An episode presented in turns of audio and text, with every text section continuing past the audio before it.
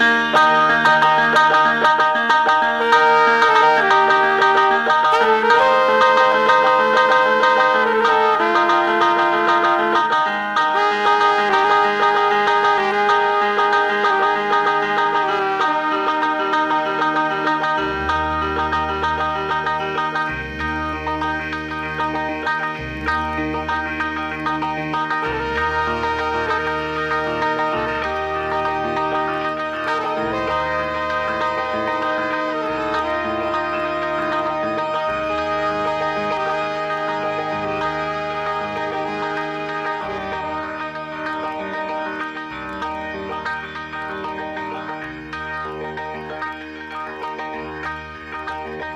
Cuando la ciudad se aquieta, seres sigilosos salen de sus madrigueras y toman el aire de Radio Semilla.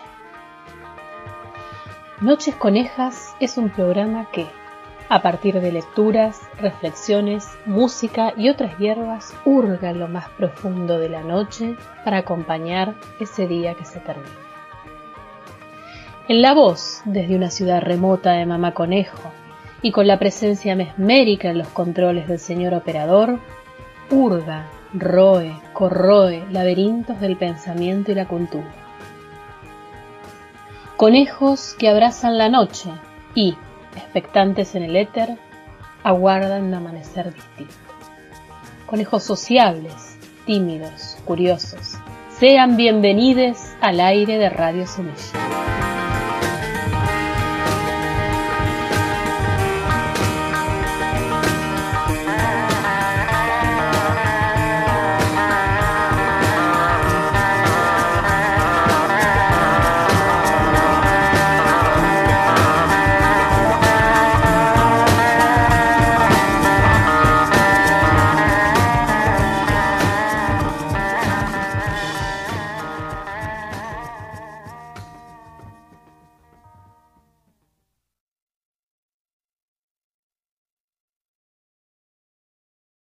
Buenas noches, conejos del éter, y bienvenidos al 57 episodio de Noches Conejas por radiosemilla.com.ar.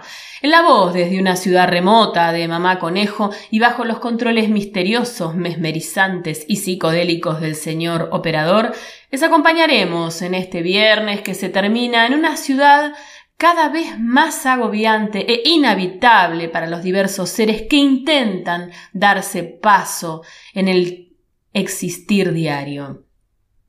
Recordarles que este programa está siendo emitido por Radio Semilla en su página web radiosemilla.com.ar y retransmitido por páginas amigas como Pulso, DJ Barry, Vegana Vaga y Barritando Enfermería, quienes nos permiten llegar a seres distintos a los conejos. Recordarles nuestras vías de comunicación, el Instagram mamá.conejo y nuestro correo electrónico nochesconejas.gmail.com.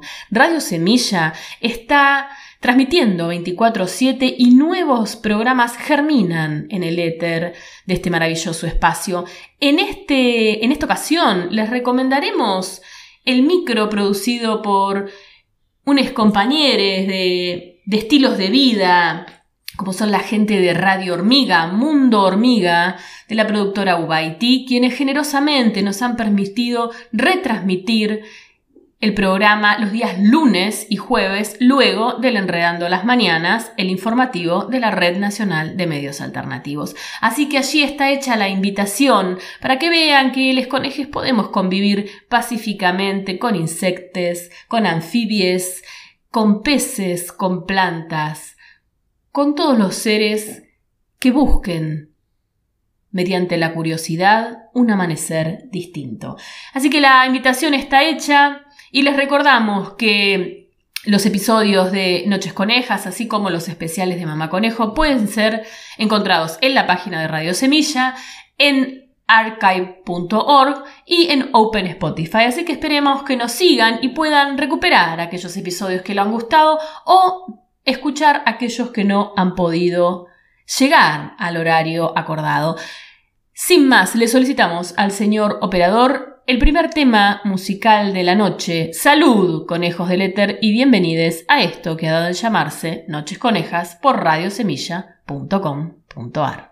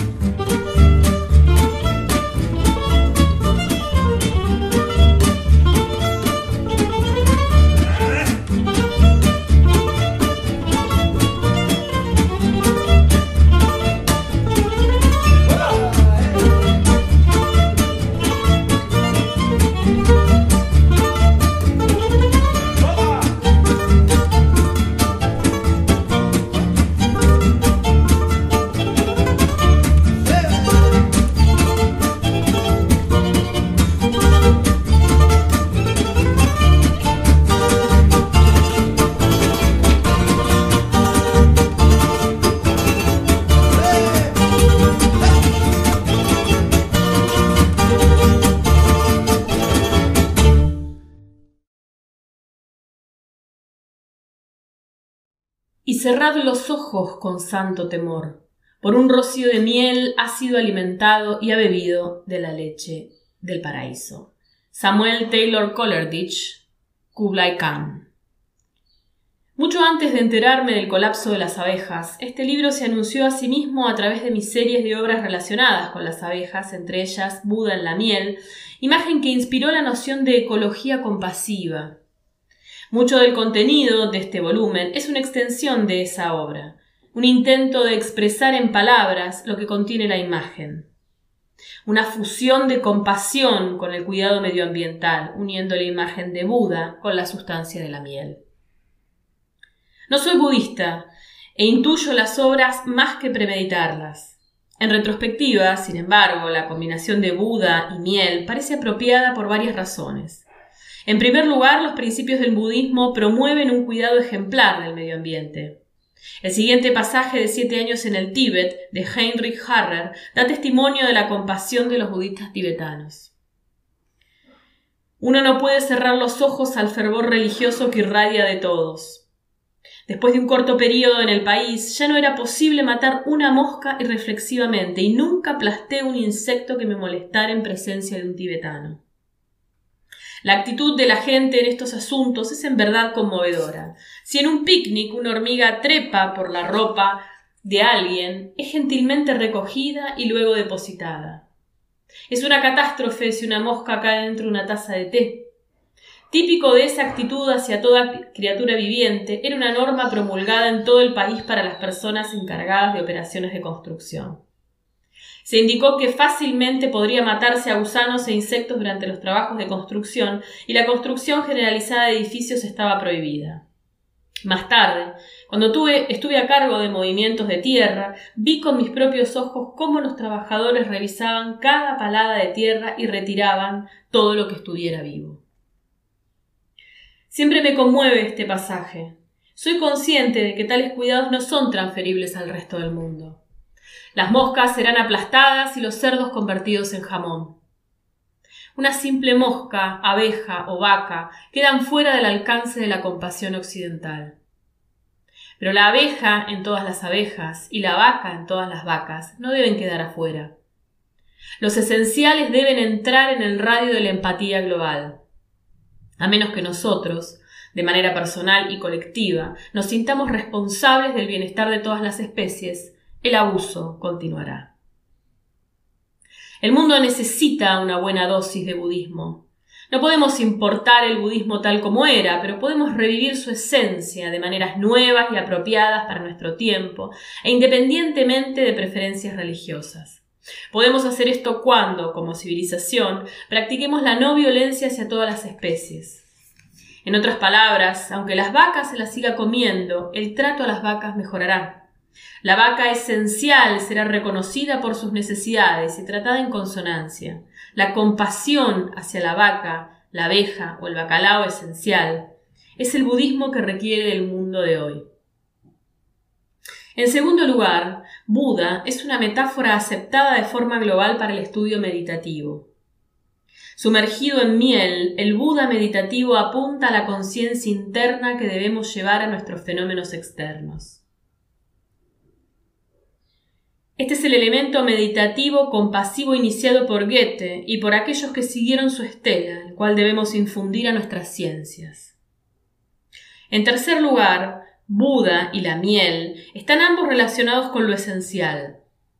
Buda no es tanto un hombre, un nombre, como una designación de un ser humano que dejó todo lo accesorio en pro de lo esencial.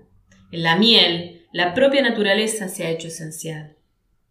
Como sustancia supera a la leche, al aceite, al vino, a la sal y al incienso en su atractivo sagrado. De todas las sustancias es quizás la más esencial y por lo tanto la más adecuada para representar el cuidado compasivo de la dimensión esencial de las plantas, animales, arboledas, fuentes de agua, ríos, paisajes y en última instancia la propia tierra. La segunda y tercera razones se complementan entre sí. El elemento meditativo, llevado a lo extremo, equilibra el enfoque objetivo de los fenómenos internos, Aporta imaginación a la ciencia y ciencia a la imaginación. Esto último es tan importante como lo anterior, ya que nuestro cuidado de lo esencial no debe limitarse a lo tangible.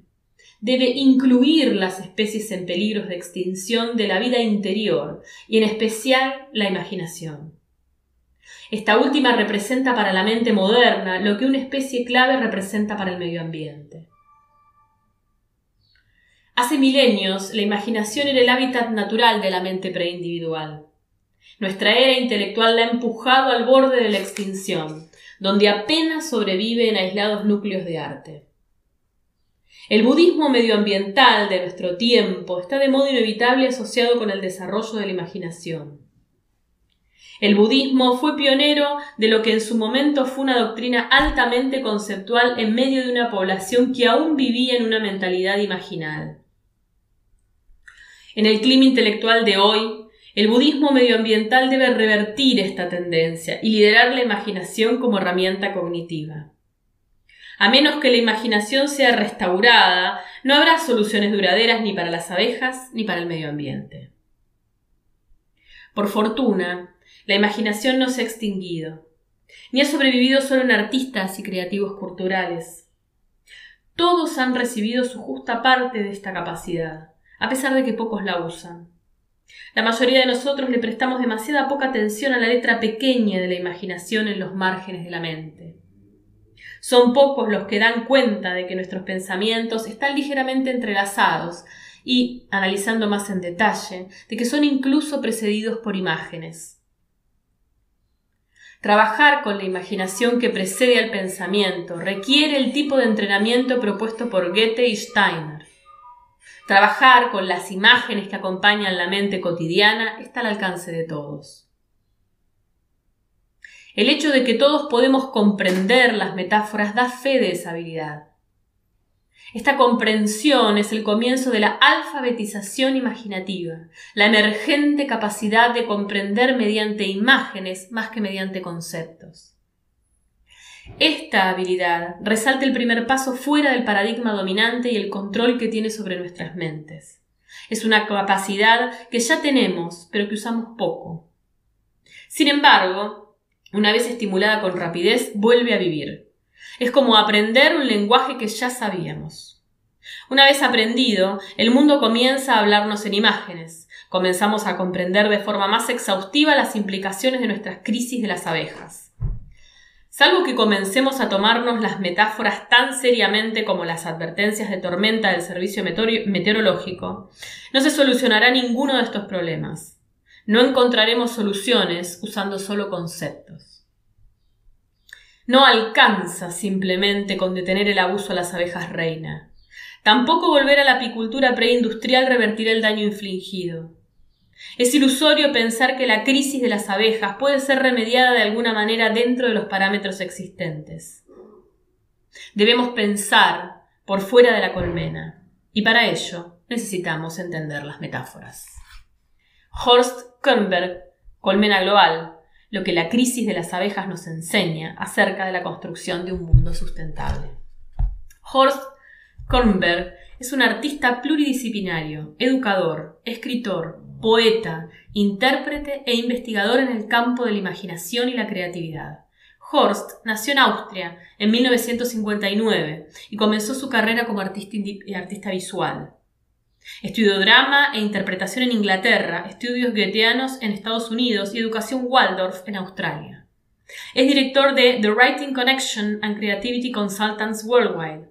Es autor de Colmena Global, The Writer's Passage, The Power of Stories, The Delphi Project, Italianism, Recovering the Poetic Self. Horst imparte conferencias internacionales sobre temas de creatividad, educación, ecología y el uso de la imaginación como una herramienta de sanación y de construcción comunitaria. En la actualidad, el trabajo artístico de Horst se centra en la creación de ambientes de investigación interdisciplinaria.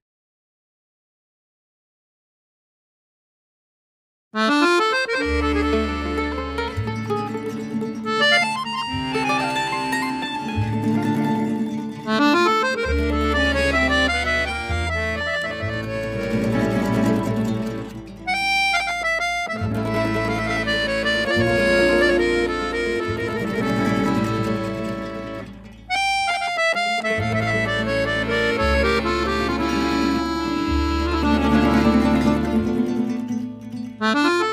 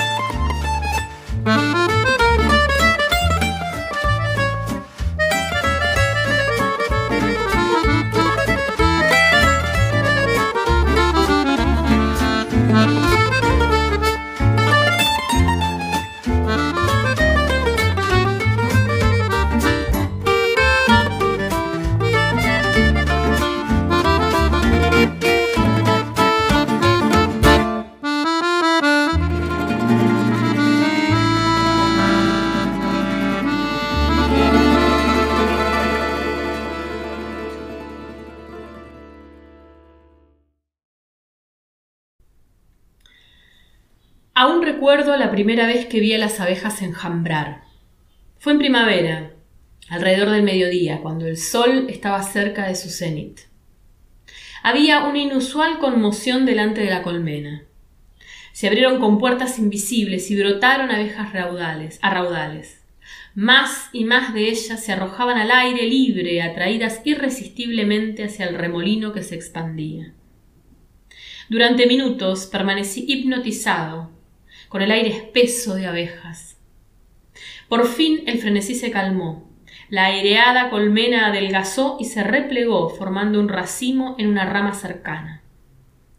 La reina había encontrado un lugar y atrajo hacia ella a sus seguidores. Las abejas crecían a su alrededor como un fruto viviente, tembloroso. El pequeño grupo pronto aumentó hasta alcanzar un tamaño formidable, suspendido entre el futuro y el pasado. Pronto todas las abejas se habían reunido. Solo unas pocas exploradoras salieron en busca de un árbol hueco, de una hendidura entre dos paredes, de la entrada al oscuro interior de un techo. La colmena que con tanto vigor se había expandido hacia, unos momentos, ahora se contraía en un estado de reposo. Yo sabía que uno que en uno o dos días la colonia encontraría una nueva morada y comenzaría su trabajo. Las obreras rodearían a su matriarca con elaborados rituales de atención, acumulación de miel, construirían su palacio de cera y atenderían a la cría. Mientras, en la antigua colmena, las abejas continuaban con sus actividades como de costumbre. Una nueva reina se estaba preparando para gobernar a las abejas que quedaron. Pronto saldría para su corto vuelo nupcial y regresaría con semillas suficientes que le durarían durante años. Cuando una colmena enjambra, la vieja reina se marcha, y una parte de su pueblo la acompaña en este comprometido trance. Una colmena se ha convertido en dos. Al cabo de un año, a veces menos, la colmena puede volver a enjambrar. Enjambrar es parte del ciclo reproductivo de la colmena, una especie de división celular a gran escala. El resultado son más colmenas y más abejas. Los apicultores tradicionales observaban con atención sus colmenas en búsqueda de señales de una inminente partida, listos para atrapar el nuevo enjambre. Ebrias de miel para aguantar los largos días de transición, las abejas están aturdidas y dóciles. El grupo entero puede ser fácilmente sacudido dentro de una caja y después la caja puede ser vaciada en una colmena apropiada. De este modo, la colonia es mantenida y el apiario crece. Una colmena puede enjambrar más de una vez. En una temporada, una colonia puede enjambrar dos, tres, incluso cuatro veces. En raras ocasiones puede llegar a haber incluso más enjambres. En esos casos, los apicultores hablan de fiebre de enjambrazón. Swammerdam observó una colmena enjambrar treinta veces después de un duro invierno. Pero tal exuberancia es rara. Enjambrar es un acto de coraje, abrazar de forma incondicional el cambio y el rejuvenecimiento. Cada año, cada colmena sigue este ritual y se atreve a lo desconocido, arriesgándose a las privaciones, malestar, peligros y a veces la muerte. La antigua reina parte, dejando su morada para ciega, sus depósitos de miel y polen, y su cría a una nueva, aún no eclosionada reina y su pueblo. La abeja reina no se la pone fácil a sus rivales, siempre hay una y solo una reina en la colmena. La antigua reina se marcha antes de que llegue la nueva. Una vez que ha eclosionado, la nueva reina elimina de inmediato a todas las que podrían ser sus rivales. Con el consentimiento de sus súbditos, roerá los opérculos de las cámaras de cría de sus parientes reales y las aguijoneará hasta matarlas. Sin embargo, si la colmena ha decidido enjabrar una segunda vez, no se le permitirá a la nueva reina dar rienda suelta a sus celos y tendrá que soportar la maduración de otras reinas. Pero antes de que nazca su rival, al igual que su predecesora, ella tendrá que establecerse con una parte de la colmena. El orden de la sucesión real ha desconcertado a la ciencia durante mucho tiempo. De alguna manera la colmena decide con qué frecuencia desea dividirse y protege o sacrifica a su realeza en consecuencia. No parece haber un patrón racional para estas decisiones. Dudo que la decisión de enjambrar sea dictada solo por la colmena. Creo que viene dada por las fluctuaciones del medio ambiente. Swammerdam asoció los excesivos 30 enjambres de su colmena con un invierno extremadamente frío que había matado a muchas colonias. La colmena que sobrevivió tuvo que haber sido muy vigorosa. Luego, tan profusa reproducción no debió haber sido necesaria para su propia supervivencia. Es muy probable que la colmena haya intentado 30 reproducciones en beneficio de todas las abejas de la zona. Creo que la enjambrazón está generada por la abeja en todas las abejas, que regula la cantidad de colonias en una zona determinada mediante la sucesión de sus reinas. Un continuo que trabaja desde el medio ambiente hacia adentro de cada colmena y desde ahí hacia los hábitos reproductivos de las reinas cobra inmediatamente un sentido ecológico. Steiner señala la existencia de estas leyes en sus conferencias sobre las abejas. En la naturaleza existe una notable interrelación en todo. Las leyes que el hombre no puede comprender con su intelecto común son en realidad las más importantes. Estas leyes actúan de manera tal que siempre dejan un pequeñísimo margen de libertad. Así es, por ejemplo, con el género humano en la Tierra. No nace exactamente el mismo número de hombres que de mujeres en la Tierra, pero es más o menos igual en todo el mundo. Esto es producido por la sabiduría de la naturaleza misma. Si llegara el día en que los hombres pudieran engendrar el género sexual a voluntad, el desorden sería inmediato. Ahora ocurre que si en alguna región la población es diezmada por guerras salvajes, ésta se tornará más fecunda. Entonces en la naturaleza toda, toda carencia genera una fuerza contraria. Nacieron más hombres después de las primeras y segundas guerras mundiales, hecho que permanece sin explicación para la ciencia convencional. Para la mente imaginativa, estas leyes son tan evidentes como necesarias. La naturaleza busca el equilibrio a escala de la totalidad. Cuando reconocemos que la reproducción de la abeja es un acto de equilibrio localizado, basado en la comunicación entre el medio ambiente y las colmenas, podemos ver que la abeja, en todas las abejas, provee de un área con suficientes colmenas y diversidad de abejas. Mediante la reproducción de las abejas el medio ambiente se regula a sí mismo. La polinización estimula la propagación de plantas y la propagación de plantas estimula todo lo demás, el suelo, los insectos, los pájaros, los mamíferos. Impedir la enjambración es cortar la conexión entre las abejas y el medio ambiente. Siempre que interferimos con las abejas, interferimos con el conjunto de la naturaleza y los dañamos a ambos. Para el intelecto, las abejas son un añadido al medio ambiente, las colmenas son entidades separadas y las reinas son máquinas de procrear intercambiables. Sin embargo, para la imaginación, el medio ambiente y la abeja forman un todo inseparable. La enjambrazón es parte de la circulación sanguínea del cuerpo de la naturaleza. Impedirlo representa para el medio ambiente un infarto intelectual. A certain maid I know is so afraid her beau will never ask her, will she name the day? He calls on her each night, and when she dims the light, it's ten to one that you will hear her say. Oh, Joseph, Joseph, won't you make your mind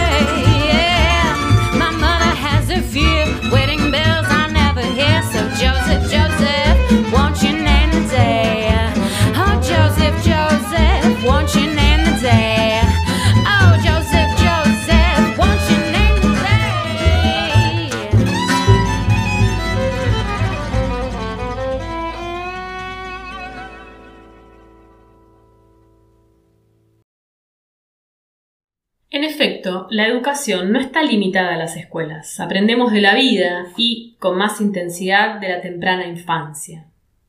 Todos los niños son genios del aprendizaje, como demuestra su rápida adquisición del lenguaje, un tema estudiado de manera brillante por el logósofo húngaro Georg Kuhlenbind. Su genio se expresa mejor en la movilidad de la imaginación. Con facilidad los niños convierten un bloque de madera en una casa, en un coche, en un gato o una vaca. Todavía no están encerrados en el paradigma y aún poseen lo que los adultos han perdido, la habilidad de pensar en imágenes flexibles. Los estudios sobre el pensamiento divergente han mostrado que ellos pueden imaginar sin dificultad 200 usos para un clip de papel, mientras que a los adultos les cuesta llegar a 10.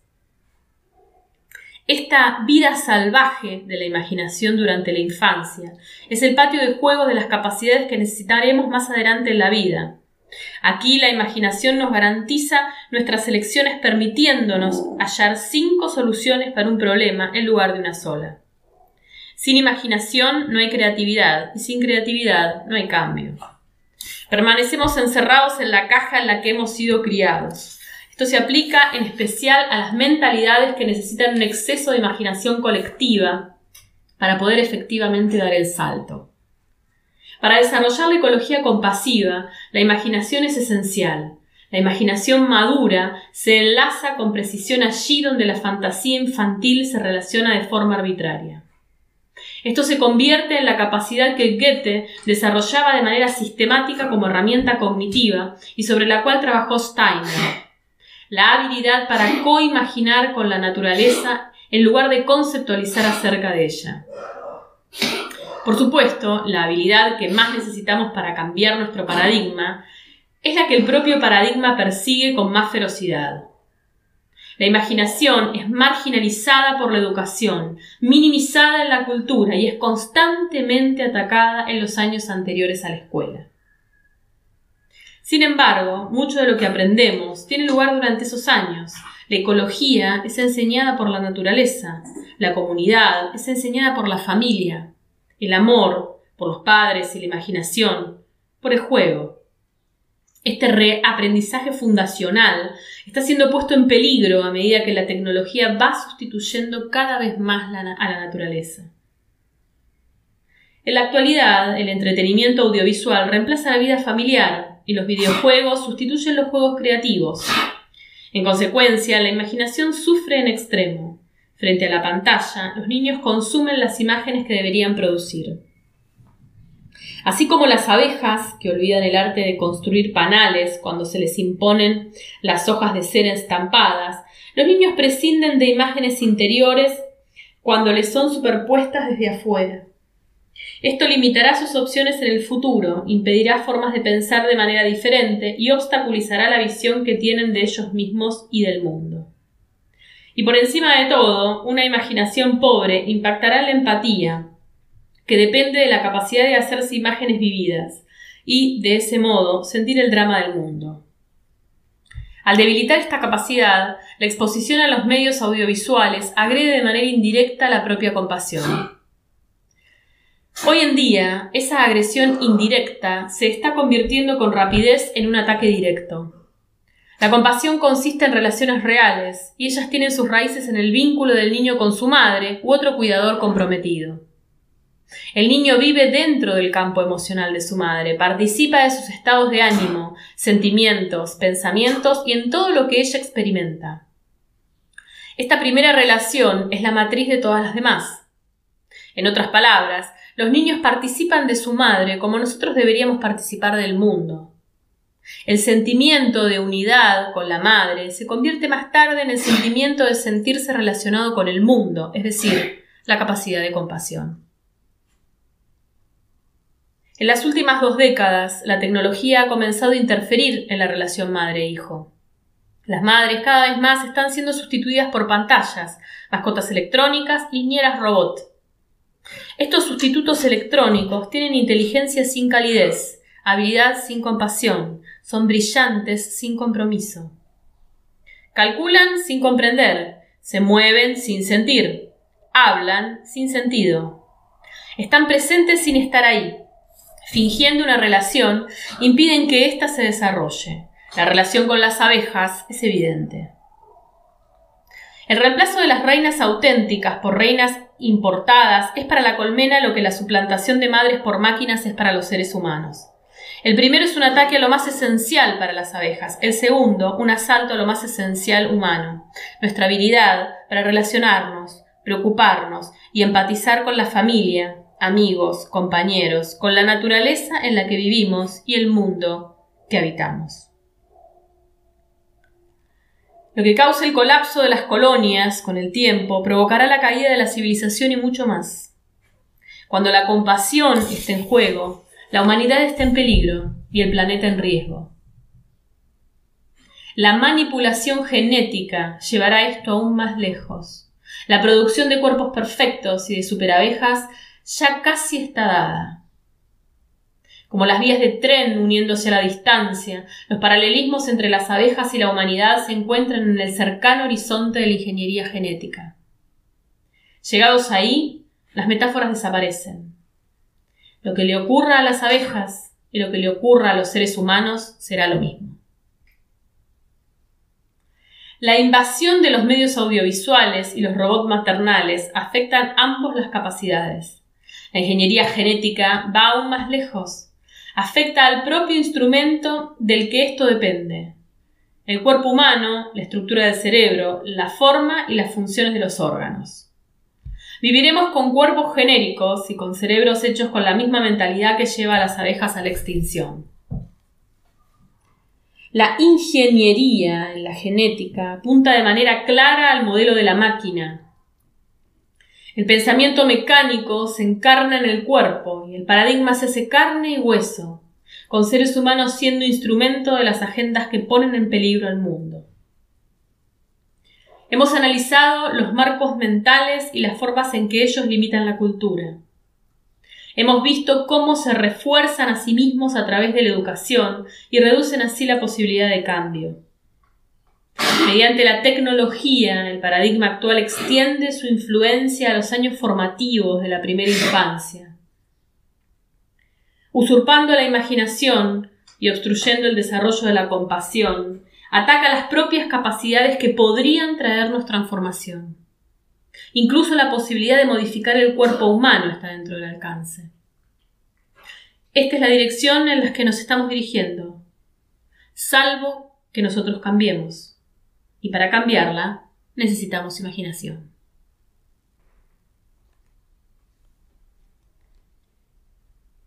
Ocurrió con rapidez. Uno fue atrapado. Otro habló una y otra vez. Un tercero fue relegado al pasado. A otros los mató la irreversible flecha del tiempo. Los últimos sobrevivientes murieron bajo el el espectroscopio de la duda. Uno escapó a la seguridad de la prisión, una mascota legendaria dentro de la cárcel del mito, una especie extinguida por el fuego en un zoológico imaginario. No tiene ninguna chance, y sin embargo aletea como si fuera a volar. No hay llamas, y sin embargo parece quemado. No hay escape, y sin embargo picotea las cerraduras como si una puerta fuera a abrirse. Su manutención, no obstante, es fácil. Se alimenta de palabras y de otras migas de resurrección y bebe las lágrimas que vierte. Llora, parece, por causa de sus captores, que no saben qué hay dentro y qué hay fuera de una cárcel. La extinción del Fénix por Horst Kornberger. of all the boys, of all the boys, boys, of all the boys, boys, boys, boys, boys, boys, boys, boys, of all the boys, of all the boys I've known and I've known some. First met you was lonesome. Came inside of my heart, grew like the world was new to me. You're swell, I'll admit you deserve expressions that fit you. Rack my brain hoping to explain things you do to me. By mere Mr. Shame, please let me explain. By mere Mr. Shame means that you're grand. By mere Mr. Shame, again and again means you're the fairest in the land. I could say Bella Bella, even say Wunderbar. Each language out, leak out the shout. How wonderful you are, I try to explain by mere Mr. Shane. So kiss me, so you'll understand.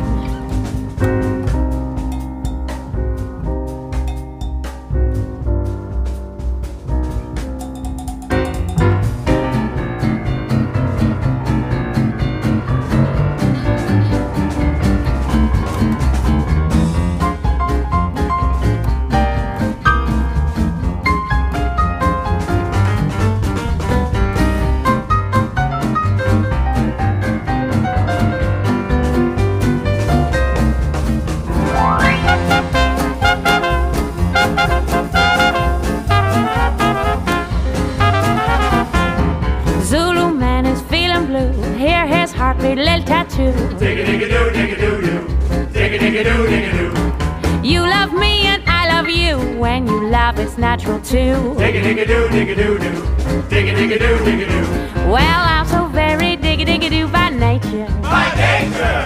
If you don't say digga digga doo, yeah, may you lose that poppa. Let those funny people smile. How can there be a virgin isle? Digga digga doo, digga doo doo. Mmm, digga digga digga digga doo.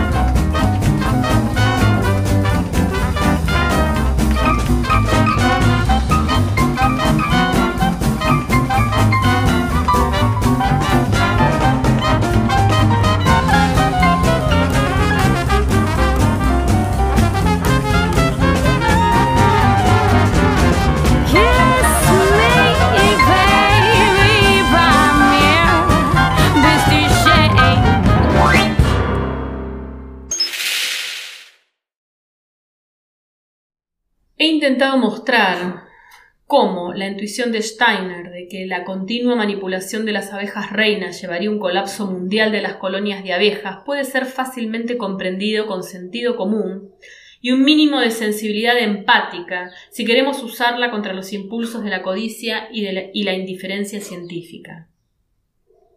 Mientras que numerosos factores afectan el bienestar de las abejas, el trato tortuoso que se le inflige a la reina es el primero y más importante que debe ser detenido.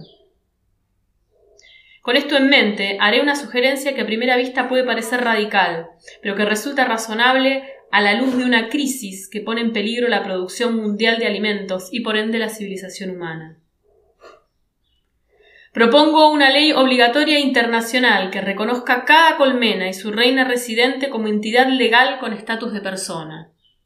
Como tal, tiene derecho a vivir y expresarse de acuerdo con su propia naturaleza, definida mediante la observación empática de lo que es esencial para las abejas y no por imperativos económicos.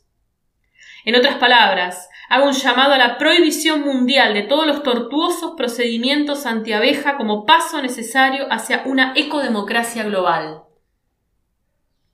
El movimiento para otorgar derechos legales a las montañas, selvas y ríos ya ha comenzado. Ecuador ha codificado los derechos de la naturaleza. En Nueva Zelanda al monte Taran- Ta- Taranaki y al río Wanganui se les ha acordado personalidad legal. India ha hecho lo mismo con los ríos Ganges y Yamuna y Colombia con el atrato. Las abejas, como representantes de la naturaleza dentro de la naturaleza, como maestras de la ecología y de la economía, como creadoras de sociedades de cuya complejidad dinámica estamos lejos de poder emular, merecen ser los primeros miembros animados de un acto de protección planetaria que reconozca el derecho a expresarse de cada especie. Cuando escribí este libro por primera vez hace seis años, puse mis esperanzas en el cambio de paradigma, en las cabinas de votación globales, los apicultores alternativos y los grupos que en todo el mundo cuidan a las abejas. Hoy sé que esto no es suficiente. Se necesita acción política inmediata en todos los niveles. La crisis de las abejas es una emergencia global que requiere de una acción global más allá de las pequeñas preocupaciones políticas y de las agendas de los partidos. Mi esperanza es que los políticos asuman su responsabilidad, que las naciones conscientes de la crisis inspirarán a otras y que la ONU proporcionará una visión ecodemocrática que tendrá sentido para todos, porque será importante para todos. Sin tales medidas, no solo ponemos en peligro a las abejas, sino a nosotros mismos. Al dar los primeros pasos valientes para la preservación de la abeja, podemos esperar convertir este planeta enfermo en una colmena global. Y dice Albert Einstein, el mundo no es peligroso por los que hacen daño, sino por los que lo ven sin hacer nada. Y de este modo, queridos conejes del éter, hemos llegado al fin del 57 episodio de Noches Conejas por radiosemilla.com.ar. Lo que ha circulado es el libro de Horst Kemper, Colmena Global, lo que la crisis de las abejas nos enseña acerca de la construcción de un mundo sustentable, editado en estos territorios por Antroposófica. Un libro breve, pero cargado de imágenes, cargado de tristeza, pero también cargado de esperanza. Desde este espacio intentamos ver en estos pequeños detalles del zumbido de las abejas, del volar de los mosquites, de esas flores que aparecen en momentos inapropiados y de esa pujante necesidad de la naturaleza para sobrevivir, segundo a segundo, día tras día y mes a mes, una oportunidad. Una oportunidad que esperemos escuchar de manera constante, una oportunidad que nos aleje del extractivismo, del litio, que nos aleje del egoísmo, que nos aleje de pensar que el único modo de progresar es asesinando a nuestra madre tierra. Será entonces tiempo de reencontrarnos el viernes que viene con música y otros relatos en el éter de semilla. Recordarles que nuestra casa conejera del éter está transmitiendo 24/7 con retransmisiones de los programas que tanto nos gustan volver a escuchar los días domingos. Este programa está dedicado a un grupo que también está pujando por la supervivencia, que son los enfermeres de esto que ha dado en llamarse Ciudad de Buenos Aires y territorio argentino, quienes merecen no solo el reconocimiento, sino también un habitar más saludable. Así que, entre abejas y delantales y música y poesía, nos despedimos y le solicitamos al señor operador comience con el cierre del programa. Muchas gracias. Salud, conejos del éter y será hasta el viernes que viene a partir de las 22 horas por radiosemilla.com.ar.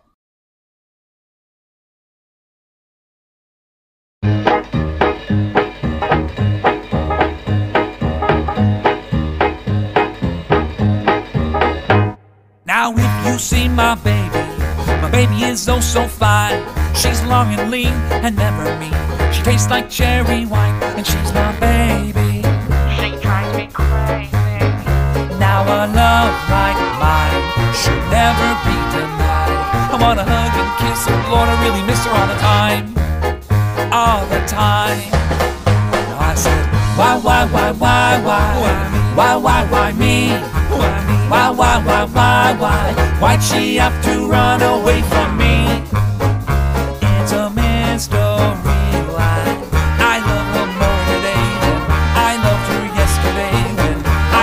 she come back to me?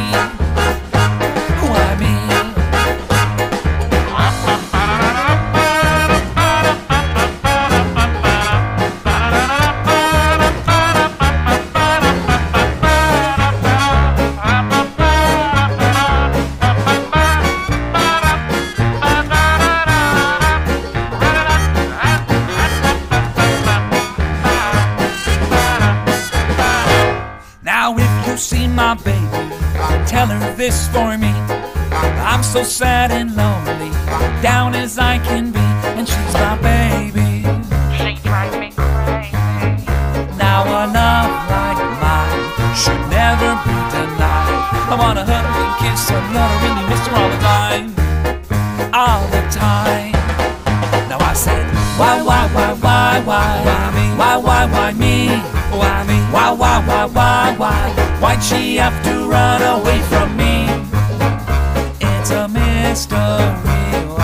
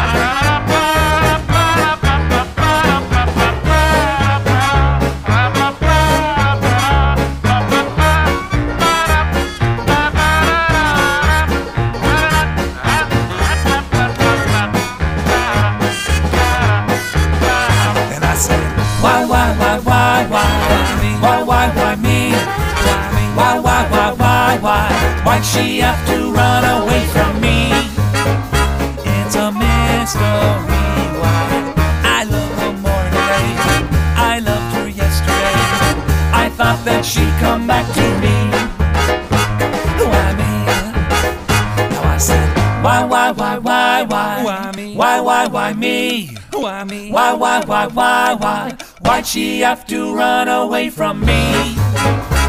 It's a mystery why I love her more today than I loved her yesterday. I thought that she'd come back to.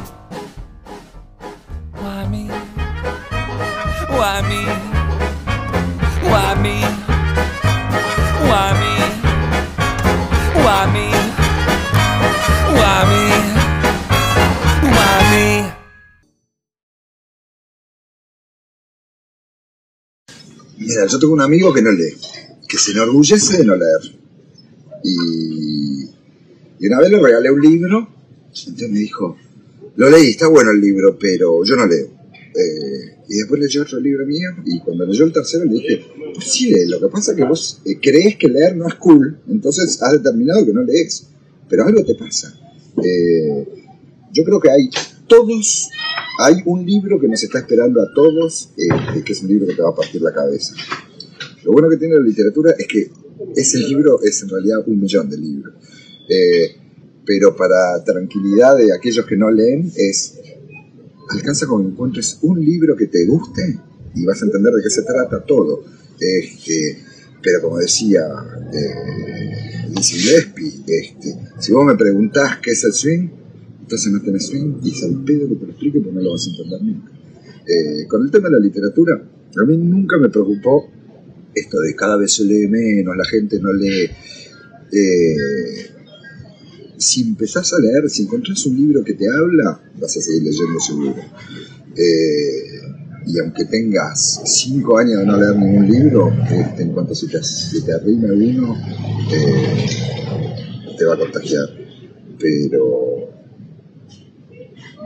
lo peor eh, en todas las campañas de lectura y en cualquier discurso, cualquier persona que no lee, es decirle, eh, leer te va a hacer bien, leer es útil, leer este, es una obligación, no es convertirlo, pero por de pronto para convencer a cualquiera que lea, le tenés que borrar de la cabeza la mala onda que le transmitieron todas las maestras de literatura, que te obligaban a aprender unos poemas de mierda, de memoria. Entonces le tenés que sacar todos esos anticuerpos este, y recién ahí decirle, bueno, ahora está vacío. Tomá, Sally, tomá este, Dostoyevsky, este, tomá Roberto Alves, ¿sabes qué? Entra como piña, tomá algo cortito de García Márquez. Yo tengo unos caramelos ahí que, no hay nada que me resulta más fácil. Me encanta laburar con, con pendejos adolescentes del último año de colegio. Porque yo me acuerdo lo que era para mí la sensación de que termina el yugo, se acaba la obligación del colegio. ¿Qué hago? ¿Qué hago? Y tenía una necesidad, si hubiera encontrado un tipo un poco más grande con el cual hablar francamente, eh, de hecho, incluso tratar de entender cuál era mi vocación. Era la música, era la literatura, era el cine, era el fútbol, era... Y- y una cosa es ser este, un fanático de eso y otra cosa es querer hacer eso. Eh, ¿Y cómo te das cuenta si tenés o no tenés talento? ¿Cómo se... Todas esas preguntas, este, a mí me encanta ir a hablar a los, a los colegios de acá de Gessel voy y después me aparecen los pibes, vienen, me tocan el timbre eh, para charlar cuando se animan. Se llaman ahí de la calle, me ven pelotudeando acá y, y para mí es, es tu obligación. Si a vos te dieron, este, vos tenés que dar, se tiene que mantener la cadena. Este, pero si no te gusta, si no te mueve un pelo, yo creo lo mismo que decía vos. Que vos estás leyendo el Ulises de Joyce y pasaste una página y media y te estás aburriendo, tiralo, agarra otra cosa. No tiene nada de malo abandonar un libro. Eh, pero con un libro que te haga bien, este, te hace como andar en bicicleta. Te vas a ver para el resto de tu vida. Un día te vas a quedar encerrado en un ascensor y, y vas a encontrar que lo único que tenés a, a tu alrededor es un libro y vas a ver.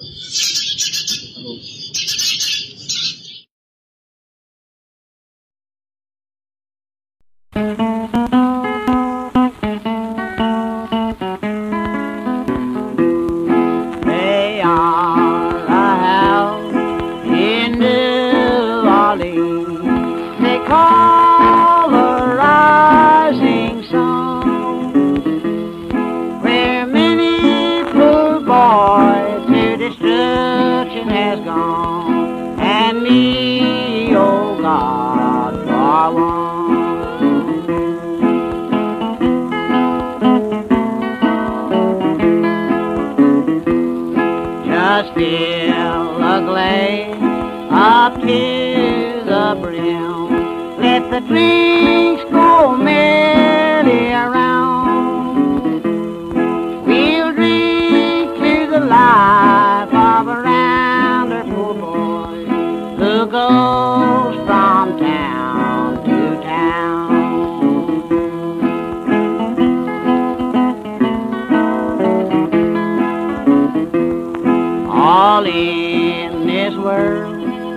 does a rounder want is a